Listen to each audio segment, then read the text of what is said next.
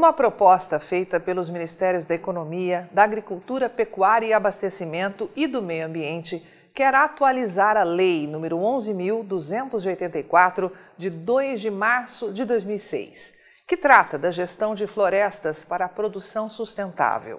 E o presidente da República, Jair Bolsonaro, editou na última segunda-feira, 26 de dezembro, uma medida provisória que altera normas de gestão de florestas públicas para impulsionar mercado de créditos de carbono no país. A MP número 1151, de 26 de dezembro de 2022, publicada no Diário Oficial da União desta terça-feira, dia 27, objetiva fomentar o mercado de créditos de carbono no país, crédito de biodiversidade e pagamentos por serviços ambientais assim como aproveitar o enorme potencial de conservação do Brasil, já que o país detém uma das maiores coberturas de vegetação nativa do planeta Terra, correspondentes a 66% do seu território.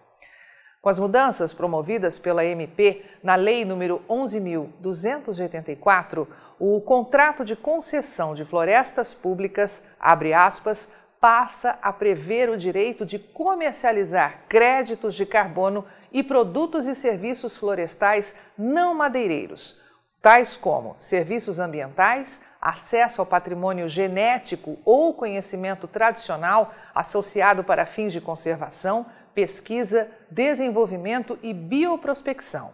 restauração e reflorestamento de áreas degradadas atividades de manejo voltadas à conservação da vegetação nativa ou ao desmatamento evitado, turismo e visitação na área outorgada, produtos obtidos da biodiversidade local, entre outros. Fecha aspas.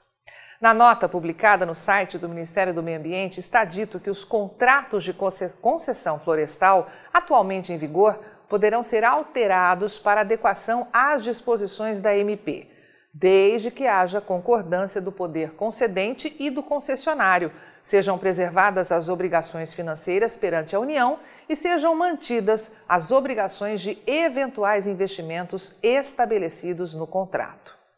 A nota segue, dizendo que, abre aspas, os créditos de carbono e serviços ambientais poderão decorrer da redução de emissões ou remoção de gases de efeito estufa da manutenção ou aumento do estoque de carbono florestal, da conservação e melhoria da biodiversidade, do solo e do clima, ou outros benefícios ecossistêmicos, conforme a Política Nacional de Pagamento por Serviços Ambientais, instituída pela Lei nº 14.119 de 2021. A MP ainda permite ao Banco Nacional de Desenvolvimento Social, BNDES, habilitar agentes financeiros ou fintechs, públicos ou privados, para atuar nas operações de financiamento com recursos do Fundo Nacional sobre Mudança do Clima. Antes, somente poderiam ser habilitados o Banco do Brasil, a Caixa Econômica Federal e outros agentes financeiros públicos. O Ministério do Meio Ambiente destaca a importância da publicação da MP, uma vez que o Brasil tem compromissos internacionais de redução de emissões de gás carbônico, como o Acordo do Clima e o Marco Global da Biodiversidade.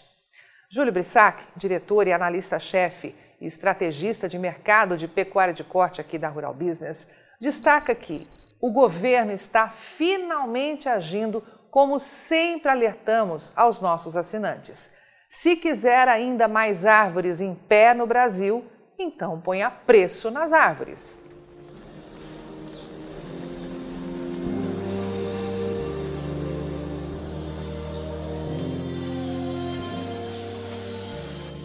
De fato, essas inovações estão retirando antigos entraves regulatórios e acrescentam atratividade econômica nas concessões de manejo florestal sustentável de baixo impacto, especialmente na região da Amazônia e tendem a acabar com muita conversinha fiada que envolve o tema. Brissac reforça que, com essa legalização do ativo ambiental de vegetação nativa, especialmente o novo conceito de crédito de biodiversidade, o governo atual está dando um passo importante para reconhecer e remunerar quem cuida da floresta nativa, das comunidades aos produtores rurais, em áreas privadas e públicas. Ou seja, em português claro, o governo atual quer que suas áreas de reserva tenham preço e gerem lucro para os produtores. Mas fica a pergunta: será que em 2023 alguém vai querer modificar esse novo e importante big business climático? Infelizmente, vamos ter que aguardar.